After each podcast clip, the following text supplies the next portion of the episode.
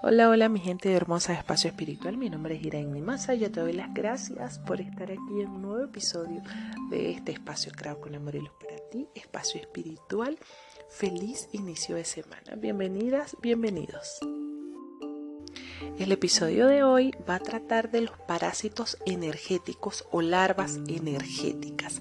Si nunca has escuchado sobre esto o si has escuchado y estás interesada e interesado en saber un poco más, pues quédate Quiero recordarte que puedes seguirme en Instagram, arroba Masa, y puedes contactarme por allá para darte tu cita, para agendar tu cita para lecturas del tarot, para lecturas de los mensajes de los ángeles, eh, poder saber qué ángel te acompaña en estos momentos de tu vida y bueno, otras cositas. Así que ya sabes, sígueme arroba Masa en Instagram. Ok.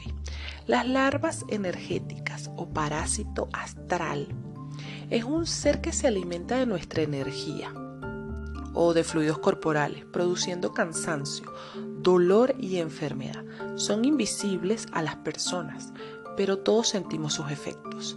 Pueden estar pegados al aura, en la piel o dentro del cuerpo aunque a veces están en lugares de fácil acceso a nosotros, por ejemplo dentro de la cama, en un sofá, una silla, el baño, armarios. Eh, les encantan los lugares sucios, oscuros y desordenados. Por eso hay que mantener eh, nuestro hogar donde dormimos con muy buena higiene y orden. Se alimentan de nuestros pensamientos y emociones negativas, de la suciedad, como ya te dije, de la suciedad interna también, de las bajas vibraciones, de la comida chatarra, de la energía residual que generan los vicios. Se aprovechan de la energía vital alimentándose de miedos y frustraciones. Aunque no es frecuente tener estas larvas energéticas, podría sucederle a una importante cantidad de personas, por lo que es importante identificar una serie de patrones negativos que se repiten en la vida y así poder eliminarlas. ¿Cómo se detectan? Pues en primer lugar, estos parásitos producen algunos antojos que nos obligan a consumir en exceso. Antojos de todo tipo. Pues bueno, algunos de ellos pueden ser los siguientes. Dulces y chocolates. Los alimentos pesados como carnes y alimentos condimentados. Café, tabaco, comida chatarra, alcohol. Su presencia también se manifiesta por el dolor de espaldas, entre los homóplatos, o la zona lumbar, además del cansancio excesivo, la dificultad para dormir, visión borrosa. Y bueno, además de que muchas personas han expresado que les cuesta salir adelante aunque lo intenten todo, eh, no encuentran las cosas cuando las necesitan por mucho que las busquen. Los insectos los siguen y también corrientes de aire frío. Sufren de ansiedad, depresión o opresión. Tienen sueño inquieto y miedos repentinos la comida se les pone agria fácilmente. Eso es lo que dicen algunas personas que sienten que tienen estos parásitos energéticos. Tienen estrés, eh, notan un cansancio extremo. O intento o tentaciones, intento o tentaciones de suicidio también. Por supuesto, abuso de sustancias psicoactivas, psicoadictivas y automutilación. Los factores de riesgo, pues hay muchas razones por las cuales estas larvas energéticas pueden aparecer. Algunos son, bueno, eventos traumáticos, adicciones, los pensamientos negativos o de baja vibración, las relaciones tóxicas, el estrés, las personas o lugares que nos generan malestar. Eh, para, para destruirlas hay que trabajar, por supuesto, con los siete chakras. Hay que cerrarlos, hay que bloquearlos a esas energías. Bueno, puedes hacer meditaciones para trabajar con los siete chakras. Yo tengo una meditación aquí en el podcast súper genial, buenísima, por cierto. Gracias a todas las personas que me han comentado. Eh, gracias de verdad. Y si quieren que les haga otra, que les actualice esa, pues escríbame también y con mucho gusto se la haré. Bueno, puedes hacer meditaciones como ya te dije. Puedes prender incienso limpiarse periódicamente con el humo del incienso, eh, pasarlo por todo el cuerpo y por toda tu casa. Ya sabes, igual el palo santo, esto es para hacerte tus limpias. pasarte un huevo por todo el cuerpo y después tirarlo. Esto es muy efectivo. El antacarana, que representa el corazón, es un símbolo, además de ser bueno para la sanación y la meditación, es muy efectivo para limpiar los chakras. Así, antacarana, con K. Antacarana. Es un símbolo, lo puedes pegar enfrente de tu, de tu cama. También el Reiki es de lo más efectivo al momento de hacer estas limpiezas, ya que trabaja con el flujo y la vibración de la energía. Por supuesto, la sal marina y cuarzo cristal. Bueno, esto, esto es un pequeño ritual que te voy a dar aquí con la sal marina y el cuarzo cristal. En un recipiente vas a colocar agua y la sal marina y vas a meter el cristal, preferiblemente que sea un cristal grandecito. Eh, bueno, ahí lo vas a dejar y lo vas a meter debajo de tu cama durante 7 días. ¿Ok?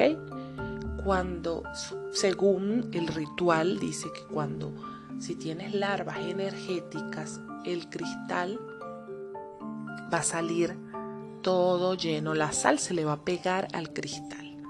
No sé, yo no lo he hecho eh, este particularmente, entonces si lo quieren hacer, pues bien. Si sale la sal pegada al cristal es porque tienen algo por ahí.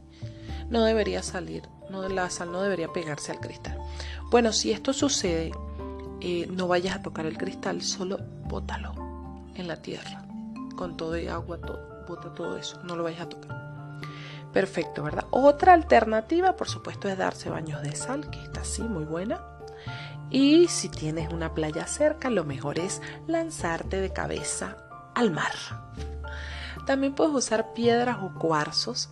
Y las más recomendadas para esto, que lo descubrí, está interesante, es una piedra que se llama rosa del desierto puedes buscarla en internet, es muy bonita, es una rosa, es, una piedra en forma así como si tuviera pétalos de rosa. Pues esta es buenísima, investigue y averigüe y es buenísima para estos casos, tenerla en tu casa o mantenerla en tu bolsillo, en tu cartera. La rosa del desierto. Y bueno, por supuesto, la hematita, que es la acerina que todos conocemos, buenísima también. Ya sabes que puedes usarlas como dije o llevarlas siempre en la cartera. También la puedes dejar en tu casa, como te estoy diciendo. También puedes ponerla debajo de la almohada. Eh, otra cosa sería hacer sonar cuencos tibetanos, esto también, o campanas. Si no tienes, no te preocupes. Esto lo puedes hacer por toda la casa. Si no tienes, no te preocupes, empieza a aplaudir. Esto también empieza a activar, a subir la vibración de tu hogar. Eh, bueno, ¿qué más bueno? Por supuesto, escuchar los solfegios, que para mañana te tengo el episodio de solfegios, así que si estás interesado, interesado en escuchar qué son los solfegios, bueno, también puedes exponer solfegios a todo volumen en tu casa y esto va a subir la vibración automáticamente. Eh, Gayatri, Mantra, esto es un mantra, es uno de los más poderosos, sus altas vibraciones repelan las malas energías, se llama Gayatri Mantra. Te lo voy a dejar aquí en el escrito aquí del podcast. Y por supuesto la llama violeta. Visualízate en la llama violeta a la hora de meditar o en cualquier momento del día, cuando vayas a salir de tu casa, en cualquier momento del día, envuélvete en esa llama violeta de la transmutación. Y bueno, espero que tú no tengas parásitos energéticos, por favor. Y si los tienes, pues vamos a primero a empezar a trabajar eh, en nuestra mente nuestra mente, nuestras emociones, nuestros pensamientos negativos, esos que siempre están ahí, ahí rondando esa cabeza. Vamos a sacarlos, eliminarlos. Y bueno, por supuesto, tenemos todas estas opciones que nos ayudan a eliminar, a bloquear, a sacar todos esos pensamientos de nosotros, todas esas malas energías, esas malas vibras. Así que vamos a movernos. Eso es importante también, mover el cuerpo, hacer ejercicio, caminar, eh, bailar, cantar, eso también sube mucho la vibración del cuerpo. Así que ya sabes, bueno, nada, te mando un fuerte, fuerte, fuerte abrazo de luz. Y ya sabes, paz y amor para ti. Nos vemos siempre por ahí. Aquí, en, aquí abajito en la descripción del podcast, del episodio, te voy a escribir el nombre del mantra. Te voy a escribir los nombres de las piedras y los cuarzos que puedes usar. Ya sabes que puedes seguirme en Instagram, arroba, arroba con Z por allá, bueno, puedes escribirme. Recuerda que mañana sale el episodio de los solfegios. Gracias a la persona que me escribió. Algunas personas me escribieron para decir que sí están interesadas en escuchar solfegios, así que bueno, ahí va. Mañana está el episodio por aquí. Bueno, ahora sí, los dejo. Chao, chao.